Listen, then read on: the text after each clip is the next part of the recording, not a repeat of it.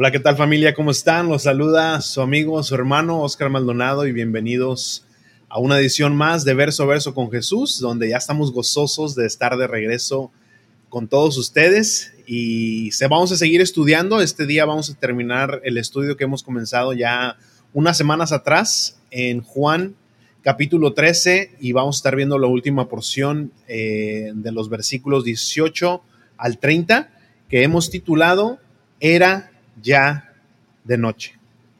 Era ya de noche. Entonces vamos a ver esa parte de hoy, como les digo, la última porción que vamos a estar estudiando, ya hemos visto lo que fue la tragedia, estar a los pies del Señor, estar, estar, estar tan cerca de la salvación y aún así no aceptar el mensaje que nuestro Señor Jesucristo tiene. Es el mensaje del Evangelio, el mensaje de salvación. No aceptar por gracia esa salvación. Después vimos lo que fue lo más oscuro, todas las oportunidades que Judas tuvo de arrepentirse y aún en el último momento el Señor le dio una oportunidad más y no solamente no se arrepintió, sino que también mostró una oscuridad increíble al burlarse de nuestro Señor Jesucristo y decir cuando el Señor dijo, uno de ustedes, de cierto, de cierto os digo, uno de ustedes me va a entregar, él eh, con una burla, tal vez no, obviamente en el rostro no lo sé, no, no, no lo describe la palabra, pero sí en el corazón diciendo, seré yo maestro, seré yo, o sea, diciendo, a ver si, si verdaderamente sabes Jesús quién es, seré yo.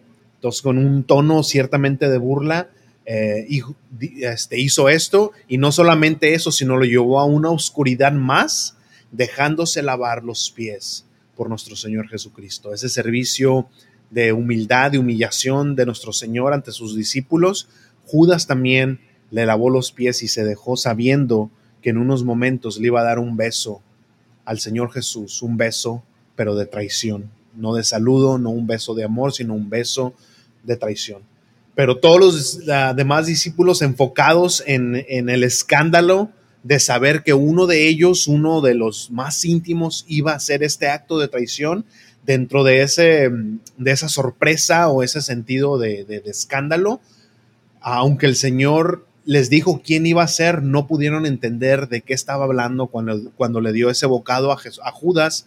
Ninguno de los discípulos supo de qué estaba hablando y es más, perdieron de vista aún unas palabras que creo que el Señor nos dice el día de hoy a ti y a mí son muy importantes no solamente en ese entonces, sino para ti y para mí el día de hoy. Las cuales fueron, desde ahora te digo, antes que suceda, para que cuando suceda, creas que yo soy. Creas que yo soy. Y vamos a estar indagando dentro, dentro de estas palabras el día de hoy, así es que te la invitación de siempre, toma tu Biblia y camina con nosotros. Bienvenidos, esto es verso a verso con Jesús. Bienvenidos a Verso a Verso con Jesús. Este es un espacio donde nos enfocamos en anunciar todo el consejo de Dios. Verso a verso, libro por libro porque en las escrituras encontramos el testimonio de quién es Jesucristo.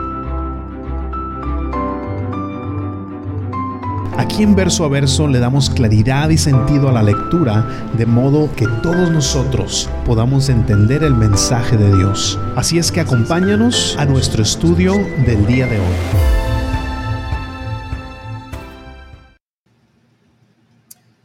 Era ya de noche, Vamos a ver la parte 3, episodio 149, Juan 18 al 30. Y los primeros dos versículos son la clave eh, de poder creer, porque no, no, no entender meramente, sino creer lo que el Señor eh, nos quiere hablar. Porque ¿quién conoció antes la mente del Señor? Acuérdense que, nosotros, como dice la palabra, no vivimos, eh, más bien el justo por la fe vivirá. ¿Qué es la fe? ¿Es algo que eh, tomamos un paso, como se dice, a, la oscuridad sin saber? No. Entonces, ¿qué es la fe? ¿Una certeza 100% de saber? Tampoco. La fe es confiar. La fe es confiar en el Señor y no eh, una confianza ciega porque podemos ver eh, que el Señor nos ha dado eh, estas pruebas, estas promesas para poder confiar, porque no podemos confiar en algo que no conocemos, no podemos confiar en algo que, que verdaderamente no sabemos quién es. Pero el Señor se ha dado a conocer, familia. El Señor se ha dado a conocer a través de Jesucristo. ¿Y cómo podemos conocer nosotros a Jesucristo? A través de la palabra. Porque ese verbo esa palabra se encarnó, esa, ver, esa palabra se hizo carne en Jesucristo. Y es entonces, o es de la manera que nosotros podemos conocer a Jesús y entonces confiar, entonces tener esa fe a base de pruebas, no a base de, a ver qué pasa, eh, a ver si Dios, eh, si Diosito quiere, no. Es a base de pruebas, de las promesas que podemos ver en la palabra de Dios, que una y otra vez vemos que el Señor ha cumplido las promesas hasta hoy y nada nos indica que Él va a parar de cumplir esas promesas, porque acuérdense que el Señor es el mismo de ayer, de hoy y por los siglos. Entonces es como podemos saber, tener fe eh, y saber que el Señor tiene total control de todo lo que está pasando. Así es que vamos a leer la porción del día de hoy, ya por última vez, hemos leído esta porción varias veces, pero no quiero que perdamos de vista el contexto, no quiero que perdamos de vista toda la historia y sobre todo hoy que vamos a terminar con nuestro último punto, que es a la luz de la escritura. Era ya de noche, pero ahora vamos a ver todo lo que está pasando a la luz de la escritura. Familia, y esto es sumamente, sumamente importante que tú y yo veamos no solamente esta porción, pero todo lo que pasa en nuestra vida, todo lo que pasa a nuestro alrededor, siempre tiene que ser filtrado a la luz de la palabra, a la luz de la escritura. Así es que vamos a leer una vez más la porción de hoy y aquí está en la pantalla para todos aquellos que no tienen oportunidad de tener sus Biblias, pero siempre yo te invito a que lo hagas. Y esta es, familia, la palabra de Dios. Así es que tomémosla como tal. Padre, honramos tu nombre a leer tu palabra. Dice la palabra de Dios, Juan capítulo 13, versículo 18, y vamos a leer hasta el versículo 30. Dice, no hablo de vosotros, yo sé a quienes he elegido mas para que se cumpla la escritura, el que come pan conmigo levantó contra mí su calcañar. Desde ahora os lo digo antes que suceda, para que cuando suceda creáis que yo soy. De cierto, de cierto os digo, que el que recibe al que yo enviare, me recibe a mí, y al que recibe, me recibe a mí, y al que, y el que me recibe a mí, recibe al que me envió. Dice, habiendo dicho esto, habiendo dicho Jesús esto, se conmovió en espíritu y declaró y dijo, de cierto, de cierto os digo, que uno de vosotros me va a entregar.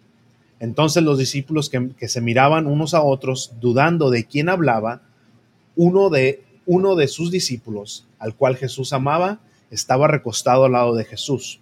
A este, pues, hizo señas Simón Pedro para que preguntase quién era aquel de quien hablaba.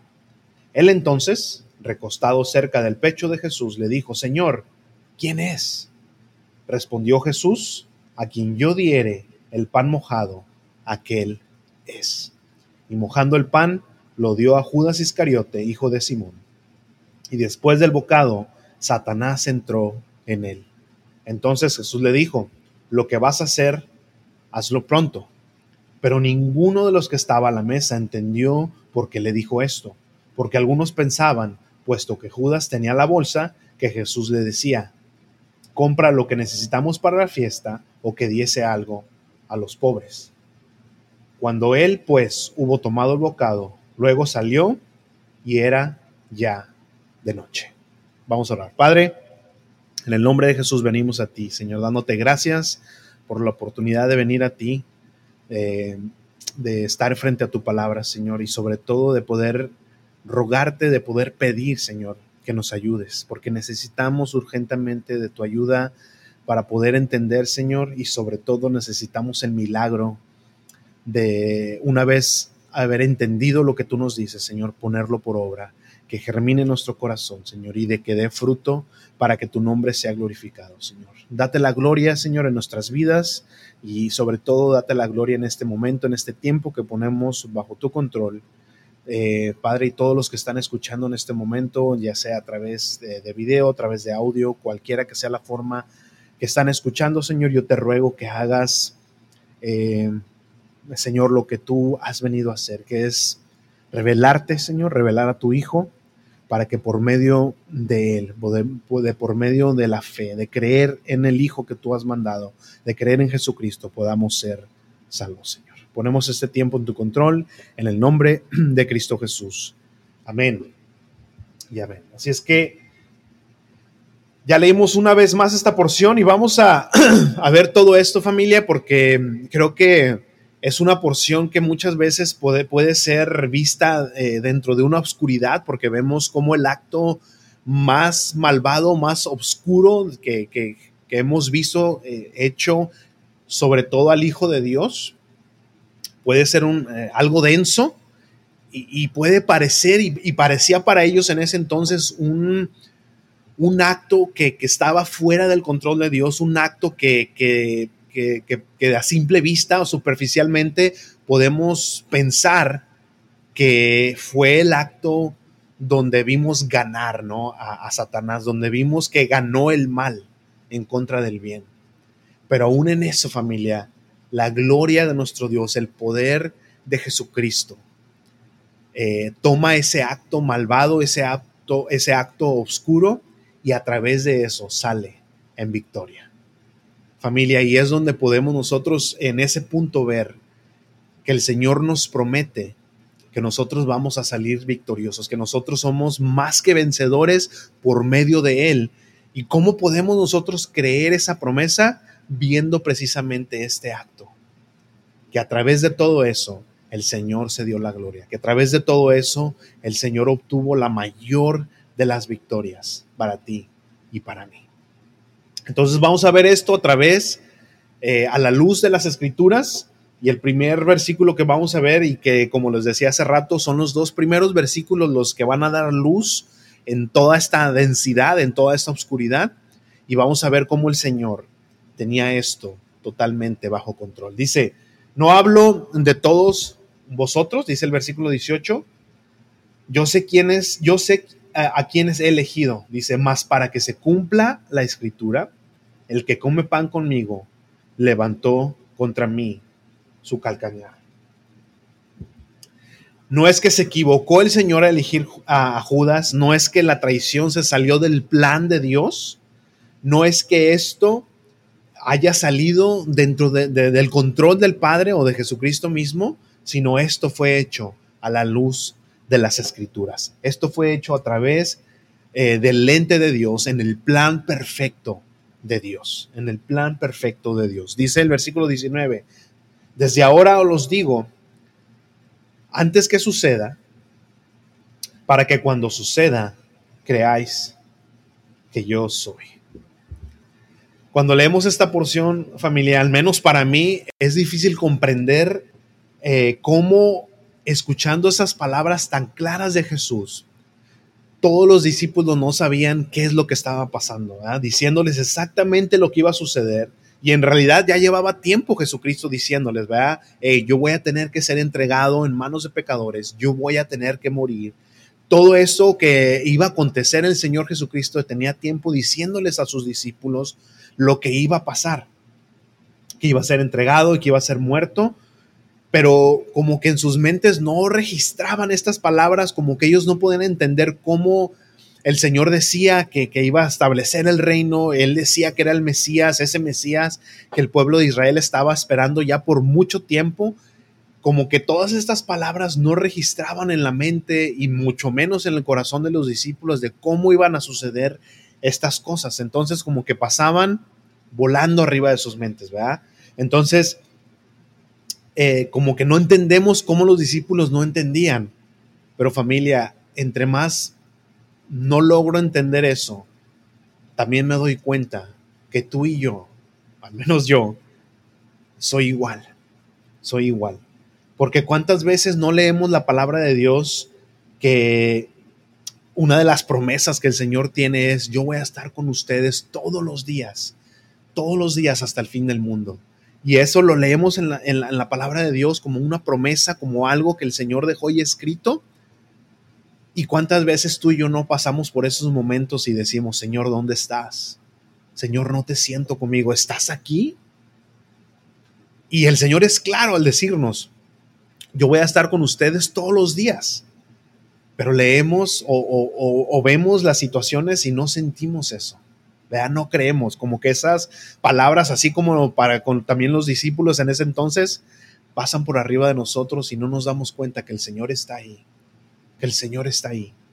Entonces somos igual, somos igual que eso. Nos preguntamos dónde está el Señor o cuando pasamos por aflicciones, por situaciones difíciles, cuando vivimos tal vez persecución en modo de burla, de rechazo, se nos olvida, nos preguntamos, ¿qué está pasando, Señor? ¿Por qué estoy pasando por todo esto? Y se nos olvida lo que el Señor nos dice, lo que el Señor ya nos dijo. ¿verdad? Que íbamos, que en este mundo íbamos a pasar por aflicción, que en este mundo íbamos a ser rechazados. Si yo fui, si yo como su Señor fui rechazado, fui burlado, fui eh, perseguido, cuanto más ustedes. Y el Señor nos los dijo claramente en su palabra. Pero olvidamos eso, familia. Olvidamos eso. cuando el Señor claramente nos dice, en este mundo van a tener aflicción. De hecho, los primeros que van a oponerse a, ese, a esa conversión, oponerse al cristianismo, a ti, eh, convirtiéndote al, cristiano, van al cristianismo, van a ser los de tu casa. ¿Verdad? El Señor nos dijo claramente todas estas advertencias, pero como que se nos olvida, ¿verdad? Igual que los discípulos, pasa sobre nosotros toda esta información. Perdón. Pero una cosa también al leer esto, familia, que me trae este consuelo, es que es una cosa, es leerlo y otra cosa estarlo, es, es estarlo viviendo en ese momento. Porque así como los discípulos en ese momento que parecía tan oscuro, tan denso, les era difícil ver esa verdad, les era difícil recordar. Familia, cuando estamos pasando por esos momentos difíciles, es muy difícil recordar cualquier cosa, ¿verdad? No sé si les ha pasado que cuando estamos eh, bajo estrés, bajo situaciones de ese tipo, no sé, hasta se nos olvida eh, qué día es, cosas así tan sencillas, ¿verdad? Se nos olvida. Ahora imagínense cómo no se nos va a olvidar lo que el Señor nos ha dicho en su palabra, sobre todo si no pasamos tiempo en su palabra, ¿verdad? Parece ser que cuando estamos pasando por ese valle de muerte, por esos momentos densos, perdemos de vista las promesas que el Señor nos ha dado en su palabra. Perdón. Pero si el Señor nos, y por eso más bien el Señor nos insiste una otra vez, viven la palabra de Dios, recuerdan la palabra de Dios, ¿verdad? Familia, tenemos que estar en la palabra de Dios, recordar, memorizar la palabra de Dios. Así como el Señor le dijo a, Josué, ¿verdad? Em, medita en la palabra de Dios de día y de noche. Medita en la palabra de Dios. Cuando Pablo le decía al, joven pastor Timoteo, ¿qué fue lo que le dijo? Le dijo, Timoteo, predica la palabra a tiempo, a tiempo y fuera de tiempo. Predica la palabra de Dios. Aún Jesús mismo, familia, cuando oró por nosotros en esa eh, oración que es una de mis, que es mi favorita más bien, en Juan capítulo 17, el enfoque de Jesucristo en esa oración para con el Padre fue, Padre, santifícalos en tu palabra, santifícalos en, la, en tu verdad, tu palabra es verdad, tu palabra es verdad. Y eso tiene que ser, familia, nuestro nuestra ancla. Nosotros tenemos que filtrar todo lo que nos pasa alrededor, las noticias, eh, todo lo que nos pasa eh, en nuestra vida, todo eso tiene que ser filtrado a través de la palabra de Dios, familia. No sé qué está pasando con mi garganta. Cuando, todo, cuando estemos en duda, cuando tengamos alguna duda moral, financiera, tenemos que orar al Señor y la respuesta va a venir de la palabra de Dios. Así es como el Señor nos habla, familia. Así es como el Señor nos habla. Ahora, Y no es que no nos pase como los discípulos, que como les decía, cuando están abrumados en esta situación, no podemos ver claramente, no podían entrar en una plena confianza en el Señor, porque, como les decía familia, no es fácil. Cuando estamos pasando por esos eh, valles eh, de muerte, como lo describe la palabra, no es fácil ver claramente.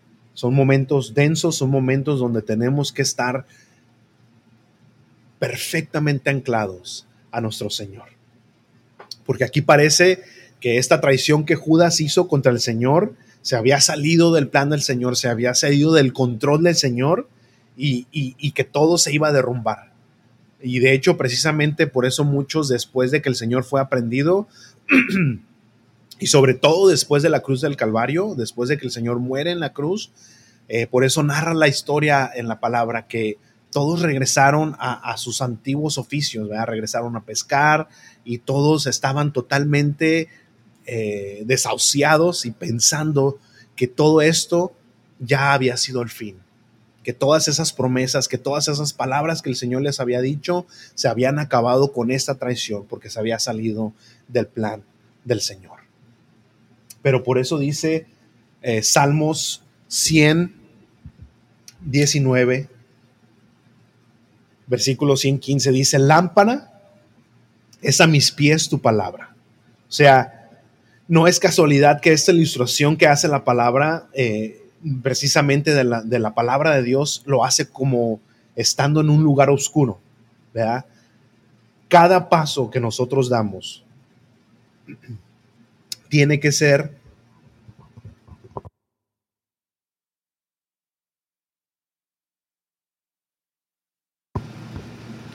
con la guía del Señor a través de la palabra. Lámpara es a mis pies tu palabra. Y luego dice, la lumbrera a mi camino. O sea, es esa lumbrera que me dice cuál es la dirección que vamos a tomar, la dirección que yo voy a tomar. Cada paso que doy, Señor, tiene que ser alumbrado por tu palabra. Y pero hacia qué dirección voy a, a dar esos pasos? Ah, entonces esa misma palabra es la lumbrera que yo sigo al final del camino. Como dice la palabra, nunca quites tus ojos del autor y el consumador de tu fe, que es Jesucristo. Él es esa palabra encarnada, Él es esa lumbrera, esa lámpara a nuestros pies y esa lumbrera a nuestro camino. Tenemos que seguir a Jesucristo. Entonces no es casualidad que ese, que ese salmo eh, ilustre la palabra de esa manera, porque familia, es en esos momentos oscuros donde la palabra de Dios, las promesas que el Señor ha plasmado en su palabra, nos van a dar la esperanza, nos van a dar la guianza de, nuestros pasos y nos van a dar la guianza a lo que tenemos que seguir. Vivamos en la palabra, familia. Eh, meditemos en la palabra de Dios de día y de noche.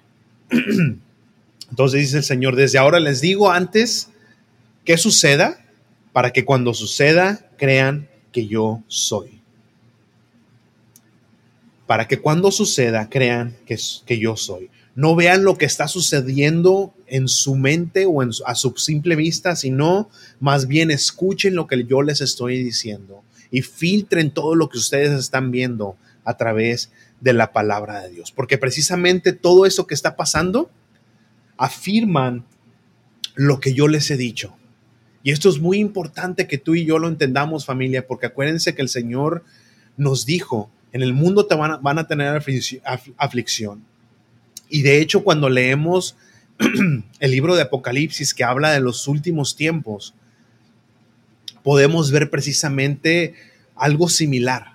Vamos a pensar eh, con todo lo que estamos viendo, que, el, que el enemigo va ganando y que de hecho el enemigo está derrotando a la iglesia, que el enemigo está derrotando y ganando a este mundo.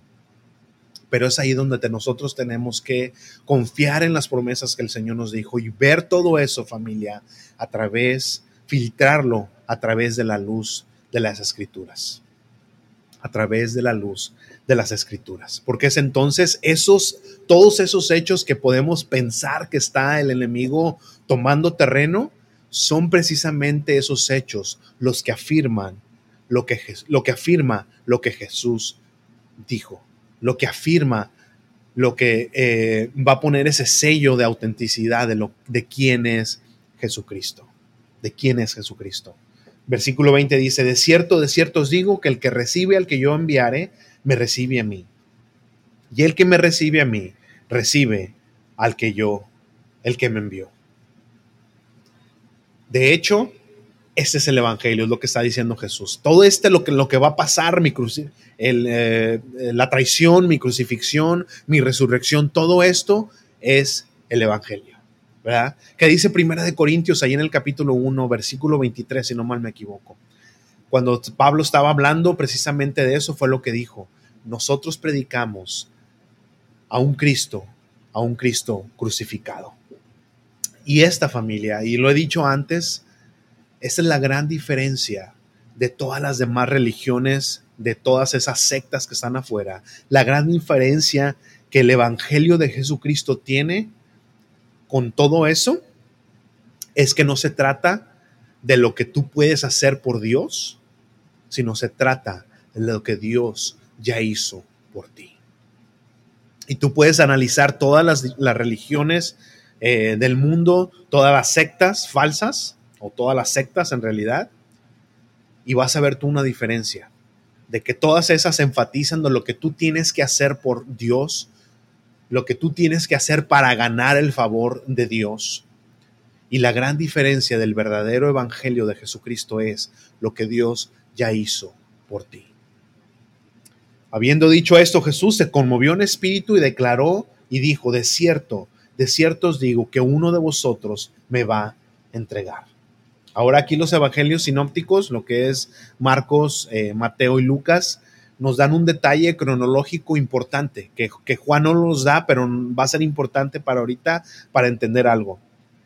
Para este punto de la historia, para este momento donde ya están celebrando la última cena, aquí Judas ya había ido con los religiosos y de hecho ya había negociado el precio de qué es lo que ellos le iban a dar si entregaban a Jesús. Y eso lo podemos leer ahí en, Mateo, ah, capítulo 26, versículo 14, donde dice, entonces uno de los doce, que se llamaba Judas Iscariote, fue a los principales sacerdotes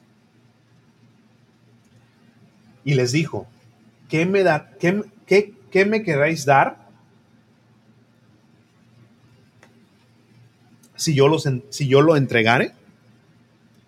y ellos le asignaron 30 piezas de plata y, y desde entonces buscaba la oportunidad para entregarle. Después de que Juan le pregunta por parte de Pedro, ¿ah? ¿de quién hablaba Jesús? Lo señala por medio de ese pedazo de pan. Eh, Jesucristo ya sabía. Eh, eh, perdón, Judas ya había ido, ya había hecho ese trato, ya había hecho todo, solamente esperaba la oportunidad de hacer esta traición, de hacer esta traición. Entonces, eh, fue por eso la razón que Jesús le dijo, lo que vas a hacer, hazlo pronto. Judas ya había maquinado este pecado, Judas ya había tomado esos pasos para consumar ese plan que él tenía en su corazón. Entonces dice el versículo 26, después Jesús, respondió Jesús, a quien yo diera ese pan mojado, aquel es. Y fue entonces cuando Satanás entró en el corazón de Judas y entonces le dio ese empujón para que consumara ese pecado. Jesús ya eh, Judas ya había pensado ese pecado, Judas ya había maquinado ese pecado, ya había tomado los pasos para consumarlo y aún así tuvo una oportunidad más de arrepentirse pero él dijo no. No quiso tomar por gracia ese perdón o esa oportunidad de arrepentirse dado por el Jesucristo. Él dijo que no. Yo prefiero esas 30 monedas de plata, me sirven más que tu perdón, Jesús. Ahora, al principio quiero que recordemos algo. Eh, hablamos de cómo nuestro Señor Jesucristo citó el, el Salmo 41 al hablar de esta traición al hablar de lo que de, de cómo se había sentido, así como David había expresado ese sentimiento cuando este hombre Aitofel traicionó a David. Entonces Jesús citó ese, eh, ese salmo. Entonces les, les mencioné un detalle muy importante de cómo este hombre Aitofel, en ese plan que tuvo contra David, dijo, y yo mismo mataré al rey David. O sea, en su corazón, dentro de ese plan, él ya había maquinado matar a David. Y en su corazón precisamente hizo eso, ¿verdad? Porque planeó y dijo, yo voy a matar al rey. Entonces lo mismo pasó con Judas, que él sabía que al entregar a Jesús, cuando ellos aprendieran a Jesús, el plan iba a ser matarlo. El plan iba a ser matar a Jesús. Y Judas sabía precisamente esto. Entonces, cuando Judas, dentro de ese plan de entregar a Jesús, hizo precisamente lo mismo que Aitofel, matar a Jesús en su corazón. Y, y fue aquí, familia, donde tomando ese pedazo de pan, ese bocado, ya no hubo más sacrificio que Judas pudiera hacer para el perdón de sus pecados. Y es precisamente lo que ilustra ahí Hebreos capítulo 10, versículo 26 dice, porque si pecáramos voluntariamente, después de haber recibido el conocimiento de la verdad. ¿Cuántas veces no fueron otorgadas las oportunidades de repetirse para Judas? ¿Cuántas veces no escuchó él la verdad de quién era Jesús? ¿Cuántas veces no escuchó eso Judas? La necesidad de arrepentimiento, la necesidad de ser salvo. ¿Cuántas veces Judas no escuchó eso y lo ignoró? ¿Cuántas veces has escuchado tú la verdad y lo has ignorado? Porque dice aquí lo que estamos leyendo en Hebreos, dice, después de haber recibido el conocimiento de la verdad, después de que tú has escuchado e ignorado la verdad del Evangelio que te dice es necesario que Jesús muera en la cruz por ti porque eres un pecador, es necesario que tú vengas en arrepentimiento. ¿Cuántas veces no has sido llevado tú a, a los pies de la cruz y el Espíritu Santo te ha revelado que tú necesitas arrepentirte? ¿Cuántas veces has escuchado esa verdad? ¿Cuántas veces has escuchado a Jesús diciéndole a la cruz de la, a, los pies de la cruz? ¿Cuántas veces has escuchado la voz de Jesús diciendo, Padre, perdónalos porque no saben lo que hacen? Si después de haber recibido ese conocimiento de la verdad, rechazas tú esa oportunidad de arrepentirse, rechazas tú ese, esa oportunidad de recibir el perdón, dice la palabra de Dios, no yo, dice la palabra de Dios, ya no queda más sacrificio por los pecados. Ya no hay nada más, ya no hay obras que tú puedes hacer, ya no hay purgatorio que te pueda purgar de los pecados por medio de rezos.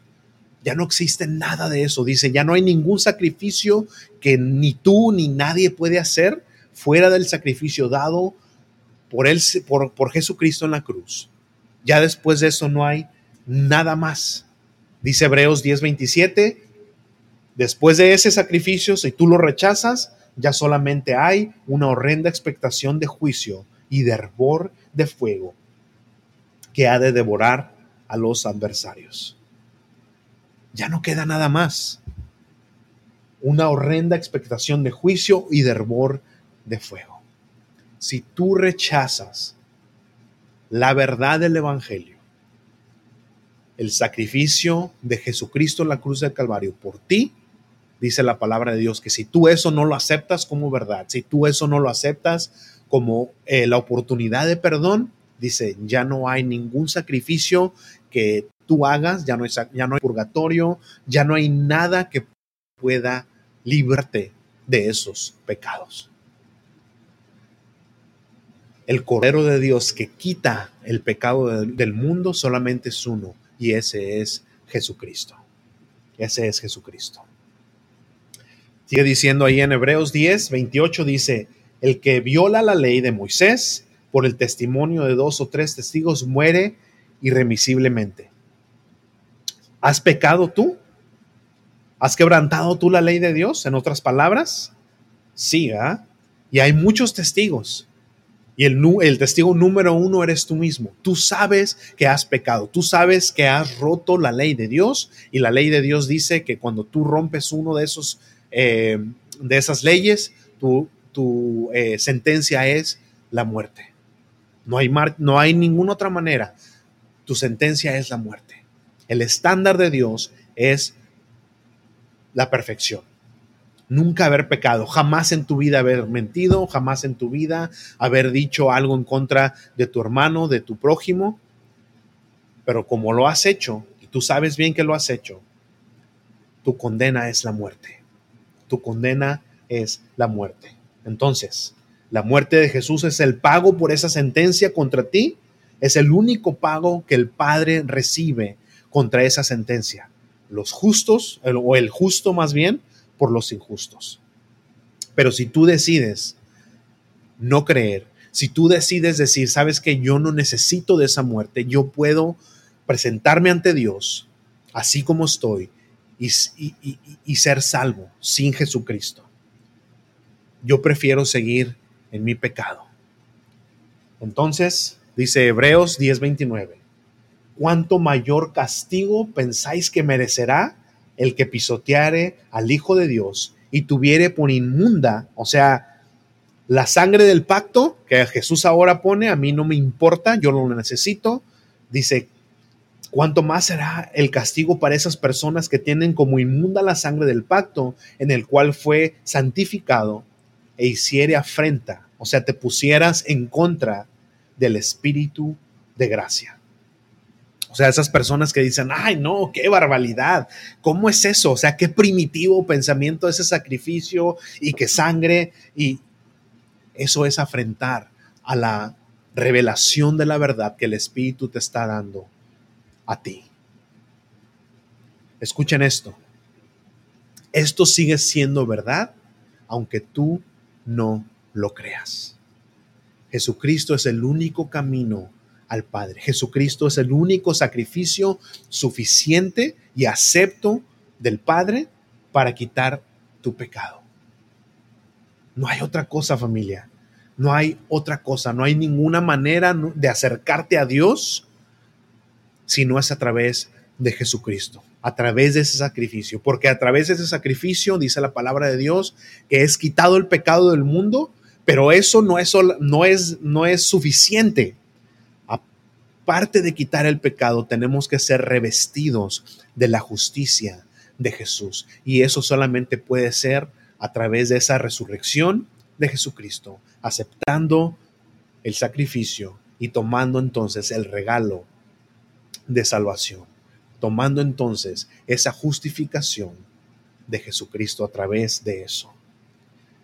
Si el Señor te ha revelado esta verdad, no la ignores no la sigas ignorando, porque el, dice la palabra de Dios que el Señor no va a contender contra el, contra el hombre para siempre. Va a llegar un día, familia, donde ya no vas a poder, aunque tú quieras, ya no vas a poder entender esa verdad, aceptar esa verdad y recibir ese regalo, esa salvación, ese perdón de Dios. Si tú tienes por inmunda la sangre de Jesús, su pacto, ya no hay nada más que pueda salvarte. Ya no hay nada más, solamente una horrenda expresión de juicio y hervor de fuego que el Señor tiene preparado para sus enemigos. Yo por mucho tiempo tenía un concepto equivocado, lo tenía erróneo. Yo pensaba, y muchas veces creo que hasta lo, lo dije, que parte del castigo de estar en el infierno era estar lejos de la presencia de Dios. ¿Y qué tan equivocado estaba? Porque la presencia de Dios, familia, va a estar eternamente en el infierno. La presencia de Dios en forma de su ira. El cáliz de la ira de Dios va a estar presente en el infierno por toda la eternidad. Por toda la eternidad porque el que está infringiendo ese castigo, el que está infringiendo ese tormento eterno, no es Satanás, De hecho, Satanás está recibiendo ese, esa cáliz, esa ira de Dios junto con todos sus enemigos, junto con todos los enemigos de Dios. Están recibiendo esa ira de Dios junto con Satanás. Entonces Satanás no es el que está infringiendo este castigo, sino Dios mismo. Dios mismo. La presencia de Dios va a estar ahí por toda la eternidad.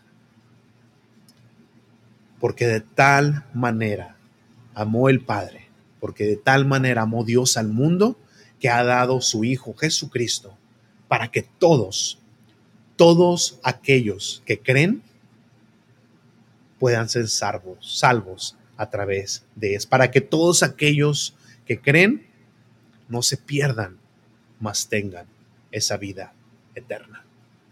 Familia, pon todo a través, filtra todo a través de la luz de las escrituras, sobre todo en esos momentos donde están densos, en esos momentos donde hay, donde hay oscuridad y te es difícil ver la verdad.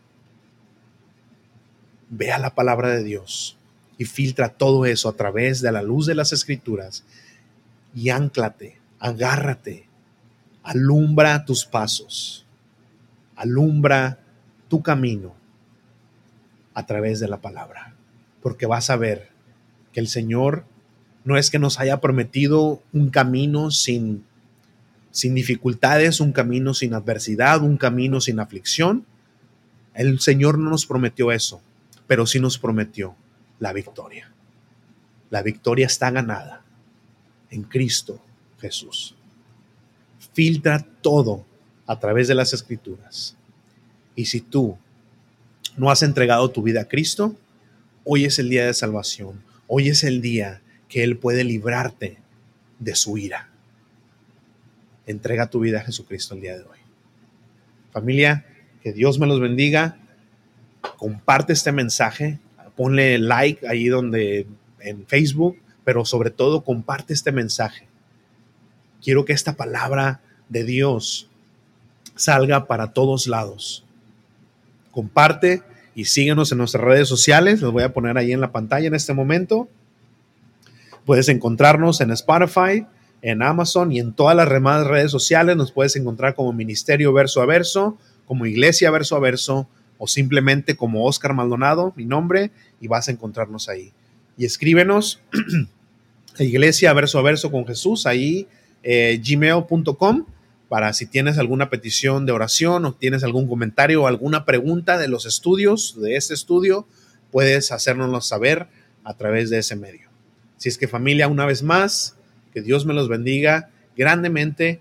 Cuídense mucho. Este, yo soy Oscar Maldonado. Nos vemos en la próxima edición de Verso a Verso con Jesús. Cuídense mucho, familia.